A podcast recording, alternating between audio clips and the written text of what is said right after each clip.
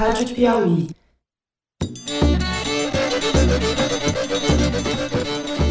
Olá, bem-vindos ao Foro de Teresina. Este é o nosso segundo programa. Eu sou Fernando de Barros e Silva, diretor de redação da revista Piauí. Eu estou sentindo crescer sobre os meus ombros o dia seguinte da eleição. Eu quero muito ganhar a eleição.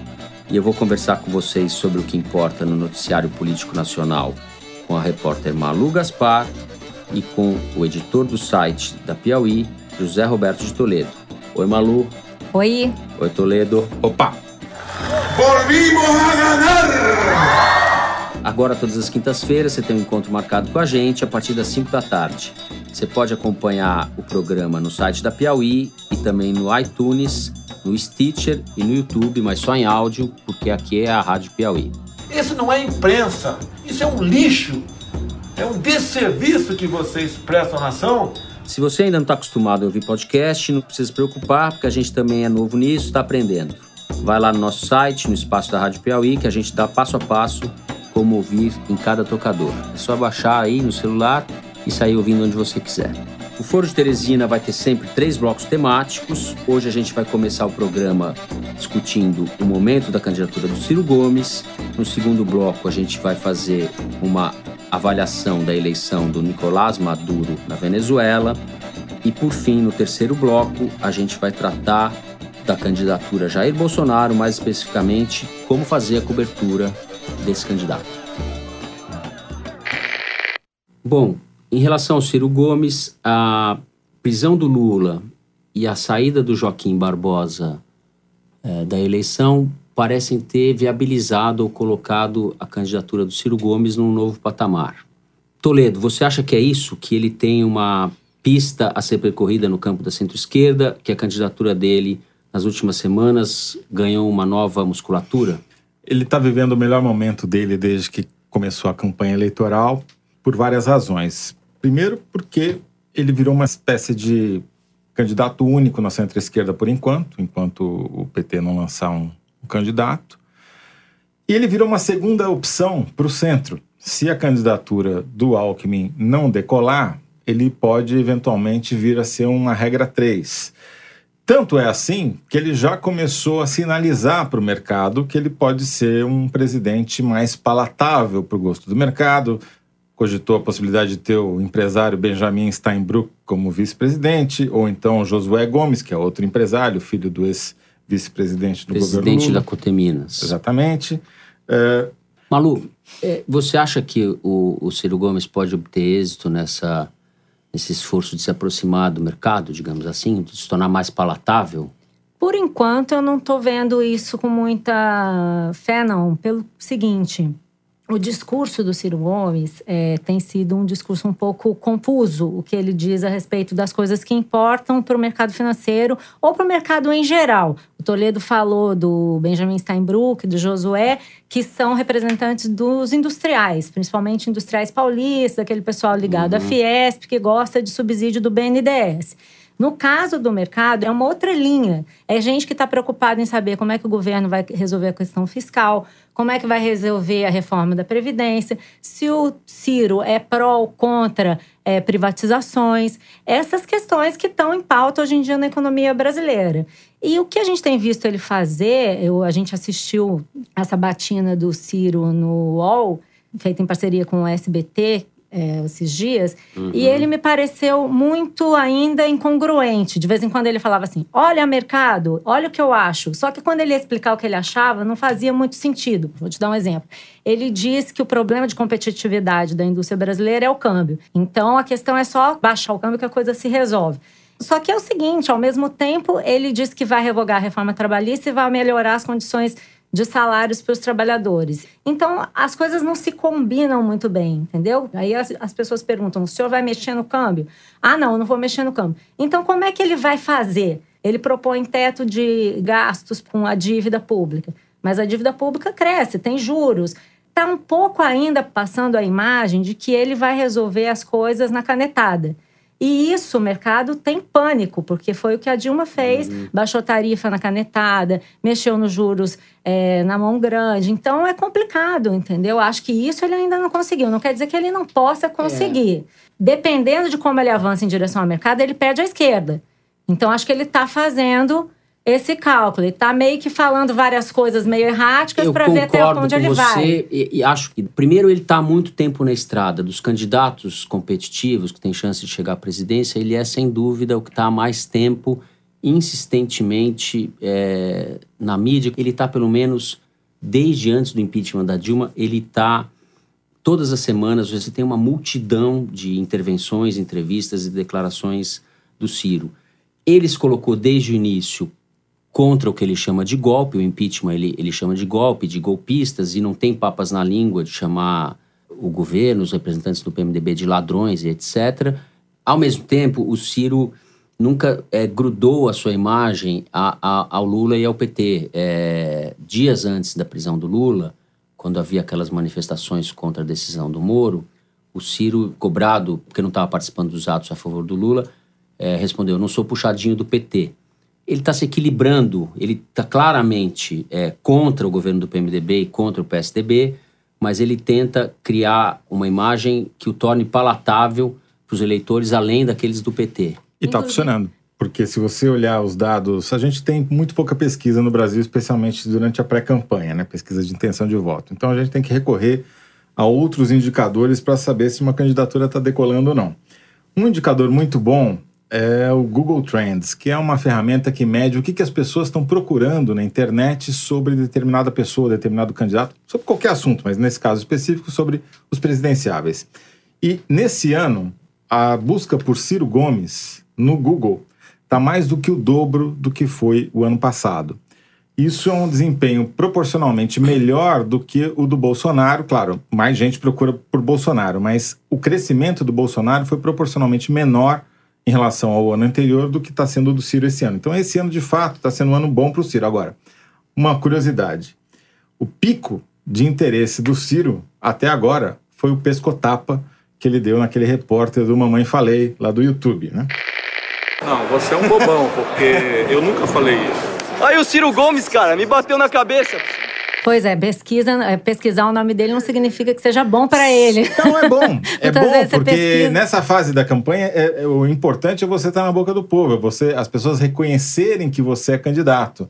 E não há sinais aqui de que dessa vez essa intervenção mais truculenta do Ciro tenha causado efeitos negativos na campanha dele. É, o que não quer dizer que ele não tenha que se proteger de si mesmo, né? Assim, já foi, ele já viveu outros momentos de campanhas Sim. eleitorais em que ele, ao falar demais ou falar o que não devia, mas eu é... acho que nessa é. campanha o Bolsonaro meio que normaliza isso. Pode ser. Eu acho também que o Ciro, o Ciro é um candidato com, com uma, uma, digamos assim, um potencial de autocombustão elevadíssimo.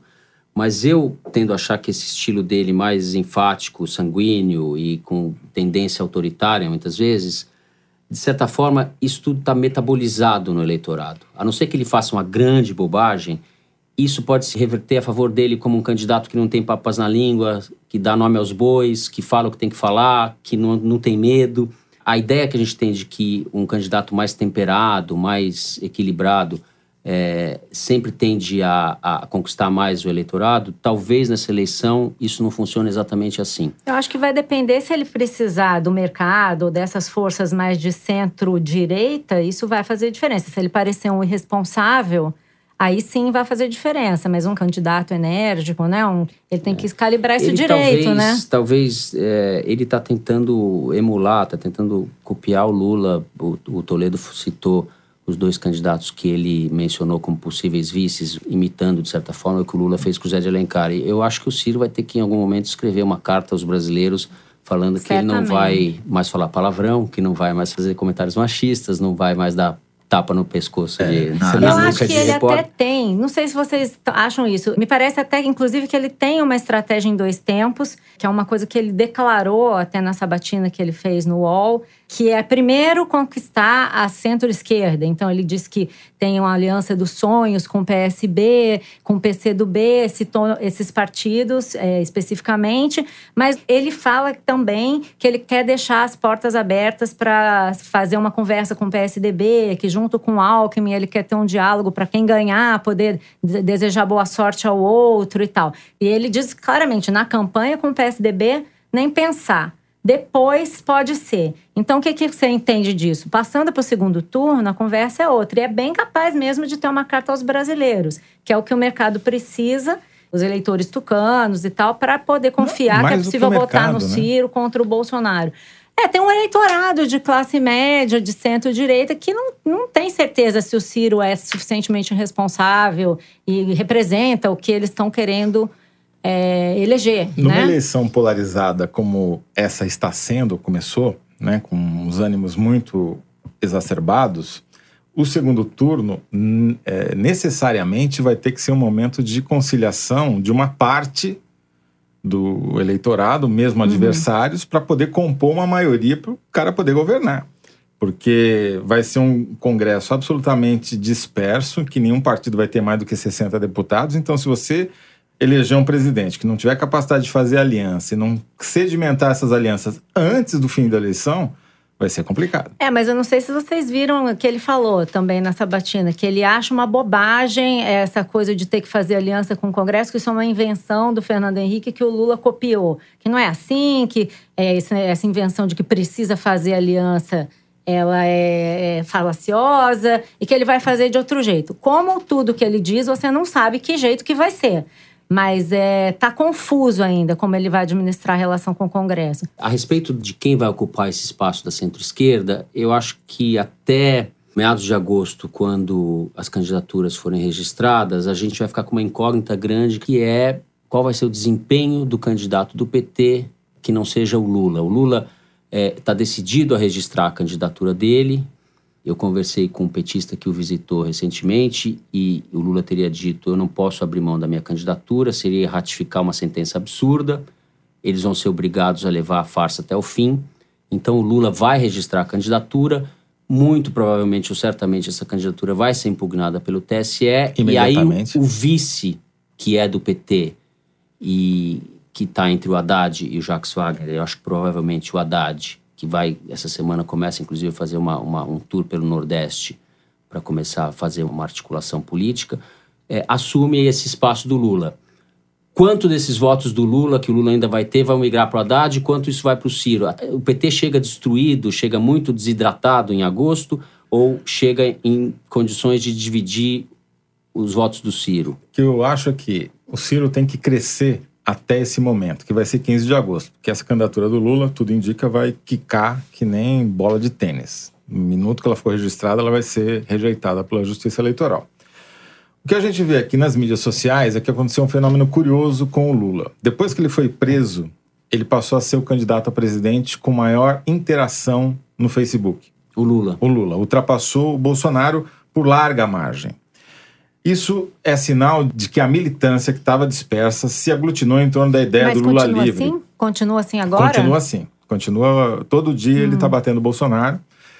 Que é o problema do Ciro. O Ciro cresceu lá no interesse genérico do eleitor, que é medido pelo Google Trends, mas na medição das mídias sociais, o Ciro está lá embaixo. Ele, tem só está cento melhor. e tantos mil seguidores, né? Muito pouco Ele- perto do É, não é nem questão- Twitter, eu quero dizer. Não, não é é nem tanto. tanto a questão do- do- da quantidade, mas a quantidade de interações que ele gera. Comentários, Uhum. likes, eh, eh, compartilhamentos. Isso ainda é muito baixo para o Ciro. Isso é um indicativo de que ele não tem uma militância. Ele Uhum. não tem gente que está disposta a fazer campanha para ele em quantidade o suficiente para fazer barulho. Isso vai fazer falta. Ele precisa crescer essa militância até 15 de agosto, para quando entrar o candidato do PT, ele já ter uma posição mais estável para ocupar nesse setor da- do eleitorado mais à esquerda. De qualquer forma, aquela possibilidade que se colocava de uma aliança no primeiro turno entre Ciro Gomes e PT está completamente descartada. É, essa hipótese É não existe. possível. A não ser que é, a hipótese absurda, que também não existe, do Ciro aceitar ser vice do Lula, preso. Pra, Não, isso Lula não sendo impugnado, o Ciro assumir, assumir a vaga. Mas há, Como um, essa hipótese mas há um existe, risco, Fernando, eu acho, de o PT rachar. Se o candidato do PT, vamos supor que seja o Haddad, né? Se o Haddad demora a decolar, Os governadores do PT, como já sinalizaram, que estão preocupados com a sua própria reeleição acima de qualquer coisa, podem desertar. Racha Inclusive, já estão falando nisso, né? Que vão aderir a uma né? candidatura Ciro por conta própria, Sim, o Camilo né? Santana, né? Ah, o. Camilo, ele é cria do Ciro, Sim. né? Então teria que ter uma adesão de outros governadores para a gente considerar isso um movimento. Aparentemente já é esse racha. Os governadores têm uma prioridade diferente da bancada É. claro, deputados quer federais se do PT. reeleger, né? Que é É, exatamente. e po- Não dá para pendurar num candidato impopular. Embora eu ache que o Lula, mesmo preso, ainda tem é, o controle de grande parte do partido. E isso é o que nós vamos descobrir. Bom, com isso nós encerramos a discussão sobre a candidatura Ciro Gomes. Vamos passar agora para o nosso segundo tema, que é a Venezuela. Nicolás Maduro foi eleito presidente para um mandato, novo mandato de seis anos, numa eleição que teve mais de 50% de abstenção e que está sendo contestada por vários países, entre eles o Brasil e os Estados Unidos. É, o mínimo que se pode dizer é que as perspectivas para a Venezuela são sinistras.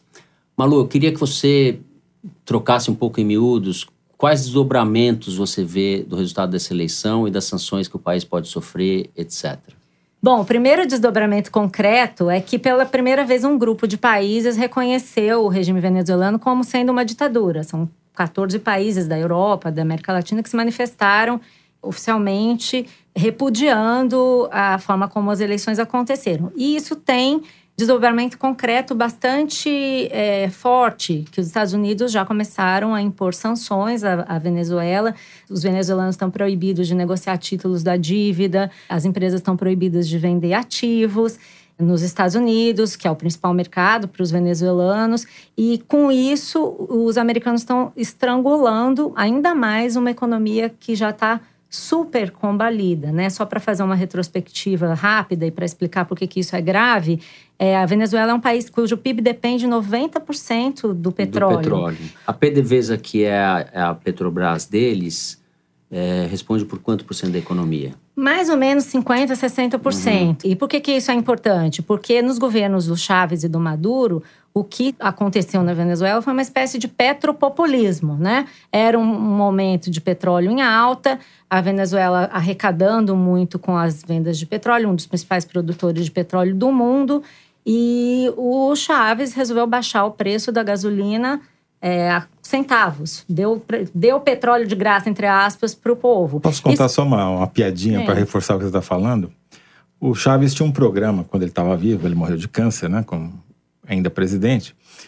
Ele tinha um programa que ocupava 5, 6, 7 horas do domingo do venezuelano. Sim, espécie de- café quando ele Fidel presidente. Castro. Num desses programas, simplesmente ele demitiu a diretoria da, Pedo- da PDVSA no ar. Então, Eles essa é a responsabilidade. pelo, pela televisão. Então, essa, essa atitude de demitir a diretoria da PDVSA no ar, pode-se dizer que foi o germe da crise venezuelana. Por quê? A PDVSA sempre foi estatal, mas tinha diretores técnicos lá, de mercado, gente que administrava a empresa com uma lógica de empresa. Ele demitiu esses diretores, esses caras foram exilados, ele botou sindicalistas no lugar, ele botou gente dele, do partido dele no lugar, e aí resolveu com essa política genial, de fazer essa política genial de abaixar o a gasolina a preços irrisórios para os venezuelanos. Com isso, ele começou a arrecadar muito menos dinheiro, as receitas da PDVSA foram para baixo, a capacidade de investimento foi para baixo, a exploração de petróleo eh, caiu, porque não tem milagre. Petróleo, para tirar petróleo debaixo da terra, custa dinheiro.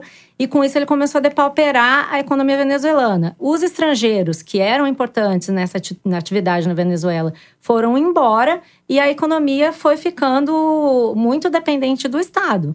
Então, é, não há milagres né, na economia. Né? Quando a gente fala, ah, vamos resolver as coisas todas na força. Essas coisas acabam tendo efeitos é, impensados e muitas vezes ruim para o resto da população. Né? Então, você tem uma inflação que hoje está em 13 mil por cento, você tem uma pobreza, 81% da população vive abaixo da linha da pobreza, corrupção graçou forte, né? E eu acho que tem duas coisas que vão influir para Sabe o nós. que, que é o regime maduro? Quando a população fica mais magra por causa do presidente. É, não, é o que a gente está vendo, né? Os venezuelanos perderam em média 11 quilos durante o regime Maduro por falta do que comer, né? E aí, assim, Eu acho que esse assunto vai entrar na eleição brasileira por dois lados. Primeiro, porque o Brasil tem responsabilidade no que aconteceu, o, Brasil deu apoio diplomático, político, apoio financeiro. O BNDES financiou a Venezuela, obras de empresas brasileiras na Venezuela com 11 bilhões de reais nas gestões do Lula e da Dilma. E a gente tem uma corrupção, né? Assim, a corrupção é promovida por empresas brasileiras, notadamente Odebrecht na Venezuela, em nome dessa geopolítica do Brasil e tal, acabou fortalecendo esse regime Maduro. Eu vejo assim a atitude do governo, é, eu acho mais grave que o PT nesse momento, o PT e o PCdoB que veio a reboque, tenham reconhecido o resultado da eleição e cumprimentado o Maduro. É, que o PT tenha apoiado o Chaves lá atrás, eu acho que faz parte do jogo. O Lula tinha uma relação com ele.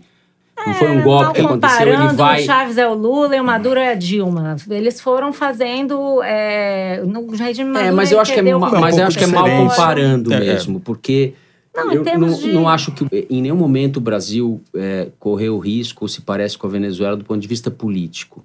É, isso um pouco os adversários do PT de, faz sentido. O que o presidente faz fez, o Maduro de... foi forçou a mão mais, ele isolou Sim. o país mais, Mas... ele fez atitudes mais intervencionistas ainda, num momento em que o petróleo caiu. Mas... E no Brasil aconteceu uma coisa Não, parecida, uma coisa... a economia caiu e a Dilma fez besteira. Então, é só nesse sentido tem um que eu tô comparando. Tá certo. Mas tem uma diferença grande, né? Quer dizer, lá na Venezuela, o governo excluiu a oposição. E o grande problema dessa eleição é que a maioria do eleitorado não está representado no resultado, porque ou não foi votar, ou votou uh, num candidato que tem, na verdade, 25% ou emigrou, do né? Ou né? emigrou, fugiu do um, país, é, né? Um milhão está aqui na Argentina, em Roraima. Na Colômbia, 750 mil venezuelanos é. na Colômbia. Então, a grande diferença em relação ao Brasil, no meu ponto de vista, é a questão política, porque lá o governo virou uma ditadura e a oposição ou está na cadeia ou é muito minoritária. Uhum. Aqui, o governo caiu. Não é uma ditadura que não é fruto de um golpe de Estado, mas ela foi sendo gestada a conta-gotas. É uma ditadura que tem uma eleição com é, todos esses problemas, eleição é em que as pessoas foram constrangidas, é, fruto, é uma eleição farsesca. Ele convocou, ele mas é fruto de um contragolpe, né? Porque vamos lembrar que o, em 2002. Exatamente, é. quando ele vem, volta para a presidência. Mas aí o nesses... Chaves vai, vai tomando atitudes que o Lula, é, e nisso eu acho que realmente é importante a gente marcar a diferença. O Lula, quando deixou o governo, tinha 86, 87% de aprovação, segundo o Datafolha. Muita gente falava que ele deveria tentar o terceiro mandato dentro do PT, da esquerda, etc. Esse... Não, acho que é evidente que o Brasil tem instituições mais fortes do que a Venezuela. A economia é mais complexa e realmente é difícil aqui você aplicar um golpe como o Maduro fez, né? Isso é difícil de fazer no Brasil eu ainda acho, bem. Eu não acho só que é… A... Com todas as críticas que, que eu tenho ao Lula, e não são poucas, é, eu acho que o Lula tem um compromisso com a democracia que você não vê no, no Tá, mas Chaves, ele financiou a Venezuela e ele se usou desse poder que ele de, de influência que ele tinha na Venezuela uhum. para fazer a geopolítica dele na América Latina. Então, eu acho que o que vai acontecer nessa eleição é que os candidatos de esquerda vão ser cobrados a se manifestar sobre o que, que eles pensam disso, sobre como é que você administra uma economia de um país como esse e, como, e quais são as, os valores então da esquerda hoje. Entendeu? A Venezuela está muito perto da gente, sem contar que tem efeitos práticos, tem um fluxo migratório que tá, as pessoas têm que o Brasil vai ter que lidar com isso, tem um calote no BNDES. A gente tem efeitos no Brasil dessa política que acabou ajudando a Venezuela a chegar onde ela chegou. Mas eleitoralmente me parece residual. Vai afetar muito a eleição em Roraima, porque esse é o grande tema lá, mas, por exemplo, o eleitorado do Bolsonaro não vai é, se mudar de posição em função disso. O eleitorado do PT também não vai mudar é, de posição em função da questão da Venezuela. Ah, claro. Né? Então, ela vai ser presente, mas não vai ser o tema principal, e eu acho que vai mudar muito pouco os votos na eleição brasileira. Se a gente pensar um pouco mais globalmente, o, ali a gente tem um governo com características autocráticas, né? Está pipocando em várias partes do mundo. Os Estados Unidos são muito diferentes da Venezuela, os Estados Unidos são uma democracia, mas ali você tem o fenômeno Trump. São movimentos de erosão da democracia, ou de, de enfraquecimento da democracia, que a gente está vendo pipocar em várias partes do mundo, com características diferentes. Daí seria preciso analisar cada um. O Orbán na Hungria, o Erdogan na Turquia. Putin na Rússia. O Putin na Rússia. enfim, há um, uma série de países e cada caso é um caso, mas eles têm em comum esse pano de fundo de que são governos é, que mais ou menos desprezam a democracia e estão erodindo um pouco a democracia. E a técnica mesma, né? É você tentar alijar o eleitorado da eleição, ou por descrédito, ou por desalento, e tentar confinar a oposição ou eliminá-la. Né? É, eu acho que esse é o grande discussão. E a Venezuela é um ótimo exemplo disso, porque raros governos tiveram tanto sucesso em acabar com a oposição quanto lá. Bom, isso nos joga imediatamente no terceiro bloco do programa. Como cobrir a candidatura do deputado Jair Bolsonaro?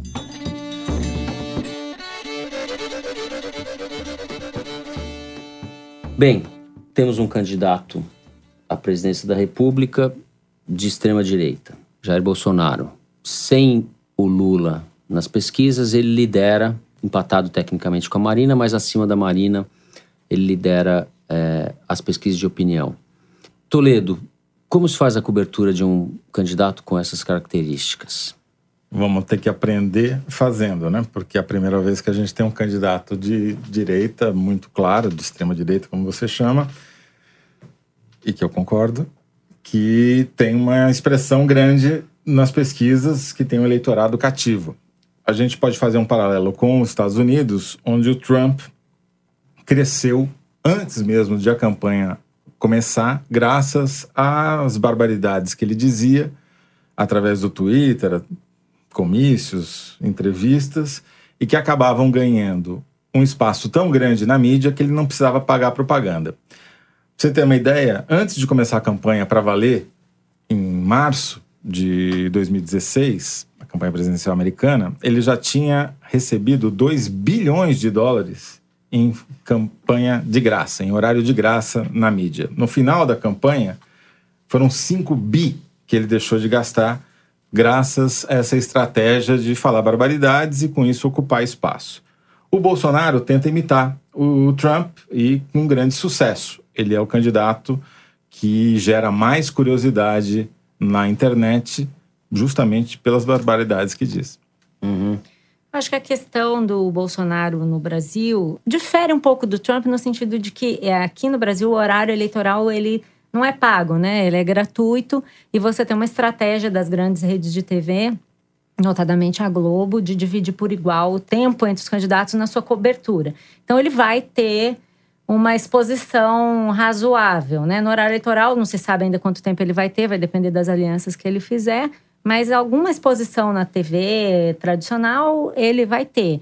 E eu acho que para nós, talvez a questão que a gente deve é, olhar mais no exemplo americano é como cobrir, né? Porque o Trump ele ganhou toda essa projeção porque ele era visto como uma coisa folclórica, engraçada a princípio, e ele mentia tanto, jogava tantos dados ao Léo, que muitas vezes a, a, mídia meio que descansou em cima do fato de que era tudo engraçado, tinha interesse mesmo, e deixou de, de tratar a coisa com o senso crítico que merecia. Teve muito meia-culpa depois que ele ganhou a eleição. Acho que a gente devia tentar aprender com isso, assim, uma forma de tratar essa candidatura. É eu conversei com quatro colegas que ocupam cargo de chefia ou que têm grande visibilidade nos, nos veículos em que atuam. Foram conversas em off. Em off quer dizer? Em off quer dizer que eu não posso revelar a fonte da conversa porque a pessoa pediu para ser preservada por razões óbvias. Ela está falando de debate interno do veículo, como é que o veículo está discutindo a candidatura Bolsonaro, etc. Na Folha eu vi, entre outras coisas, que tem a avaliação de que o colunismo político do jornal é e vai ficar mais ainda maciçamente contra o Bolsonaro. E a reportagem, isso não só na Folha, acho que de maneira geral, vai tentar pegar o Bolsonaro de qualquer jeito. Na linha, como eu posso prejudicar o Bolsonaro fingindo fazer jornalismo? Essa frase foi usada de maneira irônica. Eu acho que até mais do que isso, né? Como prejudicar Bolsonaro fazendo é. jornalismo. Um, um, um, editor do jornal O Globo me disse que o Bolsonaro é de longe o candidato que está dando mais trabalho nas discussões internas, para que eles escolham os carrapatos, que são, antes que o Zé me pergunte o que são os carrapatos, são os repórteres que grudam no candidato durante a campanha. No bom sentido. E que eles estão discutindo porque tem que ser gente com perfil mais investigativo e, sobretudo, que não se deixe intimidar pelas grosserias recorrentes do candidato. É... Heróis, enfim. Um jornalista do Valor Econômico me disse que o jornal tem procurado jogar luz sobre as inconsistências das propostas econômicas do Bolsonaro. Por exemplo, de como ele migrou quase por um passo de mágica, sem escala, do nacionalismo estatizante para ser uma espécie de ventríloco do Paulo Guedes, que é um economista liberal, que está sendo a pessoa que está emprestando um lustro liberal para o Bolsonaro. Eu acho tudo isso muito bom, mas do meu ponto de vista, é, o Bolsonaro, o problema que ele coloca, de certa forma, é anterior. É claro que é importante, se ele tiver chance de ganhar a presidência, saber o que, que ele vai fazer com a Petrobras, o que, que ele vai fazer com a Eletrobras, o que, que ele vai fazer com o câmbio, etc. Mas o problema não é econômico, é o fato de que ele é um fascista, que ele agride a Constituição reiteradamente. É, é um candidato que compromete o debate democrático. É, eu vou citar alguns exemplos de frases dele que eu, que eu pensei a esmo. O erro da ditadura foi torturar e não matar. Quando votou a favor do impeachment da Dilma, a memória do coronel Carlos Alberto Brilhante Ustra, o pavor de Dilma Rousseff.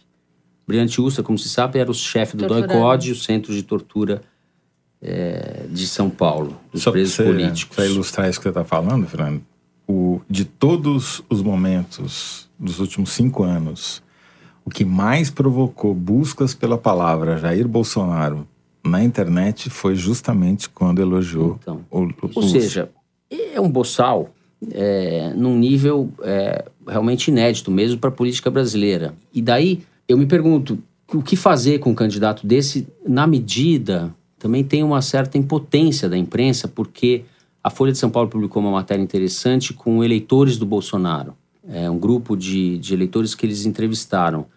E quando confrontados com é, uma matéria recente da Folha de São Paulo sobre a elevação patrimonial do Bolsonaro e dos filhos, os eleitores do Bolsonaro reagem ou contestando a imprensa, ou dizendo que isso não importa, ou pior, é, desacreditando a imprensa e se voltando contra a imprensa. É um fenômeno muito parecido com o que a gente viu no Trump e um comportamento que existe também em parte da esquerda, no Brasil, inclusive, parte do petismo. A questão é que quando você já diagnostica de saída que ele é um fascista, e aí se você põe a combatê-lo pura e simplesmente, você já liga o antígeno nesse eleitor dele, que acredita nele e que acha que é isso aí. Eu acho que é, essa postura que você descreveu como sendo a da Folha, talvez seja a mais acertada, que é jornalismo, entendeu? Porque quem já vota nele vai continuar votando nele, é, talvez não se importe com o que os jornais publicam. E eu acho que os jornais, eles têm que segurar a onda um pouco da militância política e fazer jornalismo, que isso é suficiente. Quando você joga a luz sobre uma figura assim, as pessoas de bom senso vão entender o que, o que, que significa. O eleitorado do Bolsonaro despreza a imprensa, por Então. ele seria censurada, não haveria imprensa. A gente teve episódio recente de uma campanha que eles promoveram na internet e que o Estadão estupidamente chamou de nova direita, na verdade são os fascistas, dizendo que essas agências de checagem de fatos, na verdade, são todas compradas pela esquerda, que quem são eles para censurarem a internet. O quer dizer- Facebook agora virou. tem sede em Cuba. E, então, a- esse eleitorado, ele estava, de alguma maneira, adormecido e foi acordado pelo Bolsonaro. É um eleitorado jovem, um eleitorado de escolaridade alta, de renda mais alta, É, isso é super importante. conectado. Ele tá, a intenção de voto dele está concentrada principalmente nesses jovens, né, Que- Zé? e eles têm um método de se informar que é masculino e é um método de se informar que passa ao largo da imprensa. Não importa muito o que a gente faça, eles vão criticar a imprensa, vão dizer que a gente é tudo esquerdopata, como é, o- que é o termo que eles cunharam, e não vai fazer muita diferença para esse segmento do eleitorado que está aí em torno de 20, 25%. A questão é o que vai acontecer com a Monique, que é a personagem que a gente deu as- no site da Piauí Explique quem é a Monique. que é a eleitora neném, que não vota nem no Bolsonaro, nem no Lula, nem no candidato do Lula, que está desiludida com a política, que não tem tempo para pensar nisso enquanto a eleição de fato não começar, ela demora horas do dia dela se deslocando da periferia para o centro para trabalhar, para cuidar da família, às vezes sozinha, sem marido, e que costuma decidir a eleição porque é a maioria do eleitorado. É Não digo que é a maioria, mas é a maior parte do eleitorado. E esse eleitor, é que eu acho que a imprensa tem que se preocupar em cuidar, em cuidar de tentar chegar nele com o máximo de informação possível. E o erro que a gente não pode cometer, na minha opinião, no Brasil é o que foi cometido pela imprensa americana, que é deixar o Trump tomar Falar a o pauta. quiser. Ele definiu a pauta. Acho que a gente não pode correr o mesmo risco de deixar o, o É. Bolsonaro dominar a pauta Isso, da de eleição. certa forma, é, o Bolsonaro é o candidato da ordem, da porrada, etc. Vou arrumar essa bagunça. É o candidato que, de alguma maneira, essas demandas da sociedade colaram nele. É, ele está obrigando outros candidatos a, a moldar o seu discurso. Por exemplo, do exemplo do Alckmin, que na semana passada defendeu que os proprietários rurais possam se armar. Né? É, você empurra o, o- o debate para termos bastante selvagens. Mas né? é por isso que o que o Toledo falou faz, é da maior Sim. importância, porque você tem que fazer a pauta da eleição. É, na verdade, a é imprensa, a problema não do- ser a televisão, que a Rede Globo talvez tenha um poder é, de interferir, a imprensa tem um poder muito reduzido, eu, eu, eu acredito. Não sei, tem redes sociais, tem, vira, tem matérias que viralizam, tem assuntos que se tornam importantes para determinados de ouvir a públicos. autocrítica que foi necessária da, da, da imprensa americana, etc., a respeito do Trump, que ficou entre a, a, a incredulidade e, a, e uma espécie de normalização, que existe essas duas coisas também. A gente, os jornalistas ficam entre incrédulos e, e tratar o Bolsonaro como um- Estuporados, um, uma é, coisa um, meio- um personagem a mais, né? Então, Mas a imprensa tem um poder, né, Fernando? Porque a televisão reproduz o que a imprensa. Acho que a cobertura da Lava Jato é um exemplo disso. Quer dizer, a imprensa escrita, mais tradicional possível, ela teve na frente da cobertura dos casos de corrupção, sejam as revistas, sejam os jornais. E a televisão também teve um papel importante, mas mas na Lava Jato, a Reproduzia. imprensa não teve à frente de nada, na Sim, verdade. não, mas a imprensa investigou e a TV foi muito atrás do, da pauta, Quem né? esteve, a, Estabeleceu a quem pauta, esteve à na frente verdade. das, São os- das são os procuradores da investigações Polícia Federal. delações premiadas. Não, mas aí nós vamos É. discutir outro assunto. A questão é que quando a imprensa concordando com Toledo, pedindo licença para concordar, acho que é isso. A imprensa escrita, pauta a TV, inf- publica informações que viralizam. Então acho que não é tão simples assim, é um jogo mais complexo. E o jornalismo não pode fazer nada mais do que ser jornalismo. Então acho que o risco maior é esse mesmo que o Toledo falou, a gente cair na pauta do Bolsonaro. A gente tem que fazer a pauta do que realmente importa para o Brasil. é isso aí. E aqui a gente termina a conversa sobre Jair Bolsonaro, o terceiro e último bloco do programa. Vamos agora para o nosso momento Kinder Ovo. Infelizmente não é patrocinado pela Kinder Ovo, a gente está fazendo uma chance de graça aqui. Toda semana a nossa produção prepara um trechinho de áudio com algum pronunciamento, fofoca, ruído, grampo, o que seja. E a gente, sem saber do que se trata, tem que comentar. E a nossa mensagem, a MDB é uma mensagem. O MDB agora tem uma oportunidade histórica de ganhar as eleições para presidente da República. E nós acreditamos que temos condições. né? Não, eu não sou o candidato do governo, como eu não sou o candidato do mercado, como eu, sou. eu sou o candidato do crescimento, do emprego e da renda. Em resumo, é o crescimento, é o avanço contra o atraso. É essa a nossa proposta. Eu não sou candidato do mercado, eu não sou candidato do MDB, eu não sou candidato de ninguém. a verdade é essa, né? Com a preferência dele nas pesquisas, né, 1%, 0%. Bom, eu não sei se o ouvinte identificou essa voz inconfundível, mas a, a produção me informa que essa é uma entrevista do ex-ministro Henrique Meirelles, candidato agora à presidência pelo PMDB, foi dada ao portal O Tempo de Belo Horizonte na tarde de terça-feira, 22 de maio, quando ele se tornou oficialmente candidato à presidência, Toledo. E o detalhe é que ele só é candidato, o PMDB está deixando que ele faça esse papel, por enquanto, porque ele banca a sua própria campanha. Ele já se comprometeu a não gastar o dinheiro do partido que vai ser distribuído entre os candidatos a senador, governador e deputado. Só por isso ele é candidato. O Temer desistiu de tão ruim que vinha sendo a sua avaliação, vencendo. E por causa muito dos indicadores econômicos. O déficit público está estourando. O dólar está disparando. A gasolina está subindo. Estão precisando fazer mágica para derrubar a gasolina.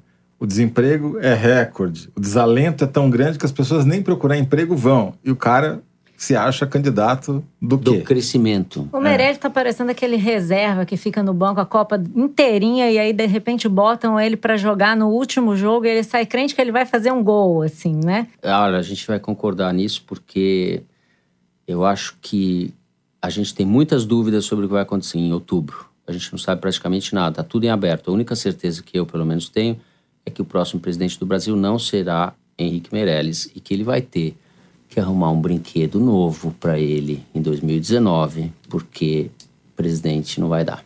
Engula suas palavras, hein? Porque ele tá garantindo que ele vai, hein? Autoconfiança ali não falta. Cada Quer? um fala o que quer. Eu acho só que o Gregório do Vivier tem que tomar cuidado porque tem aí um humorista em potencial no mercado. E assim a gente termina esse segundo programa do Foro de Teresina. Lembrando você que toda quinta-feira a gente tem esse encontro aqui na Rádio Piauí, a partir das 5 da tarde. Você pode encontrar o programa no próprio site da revista e também nos tocadores iTunes para quem é de Apple, no Stitcher para quem é de Android. Eu tô falando grego? Vai lá no nosso site que a gente explica direitinho para você. É, logo mais vai ter novidade na Rádio Piauí, no dia 4 de junho. Agora a gente vai estrear o podcast Maria Vai com as Outras, um programa sobre mulher e mercado de trabalho, apresentado pela Branca Viana. O teaser do Maria Vai com as Outras já está no nosso site, você pode assinar nos aplicativos para não perder nenhum. Foro de Teresina é dirigido pela Paula Scarpim, com produção da Luísa Miguez e do Luiz Maza. Nós gravamos aqui no estúdio da Rádio Batuta, no Instituto Moreira Salles. A edição é do Felipe de Castro e a finalização e mixagem é do João Jabassi. Nossa música tema, que aliás é ótima, é composta e tocada pelos piauenses Vânia Salles e Beto Boreno. Eu sou Fernando de Barros e Silva me acompanho sempre no papo a Malu Gaspar e o José Roberto de Toledo. Valeu, obrigado pela audiência. Até a semana que vem. Tchau. Tchau, pessoal.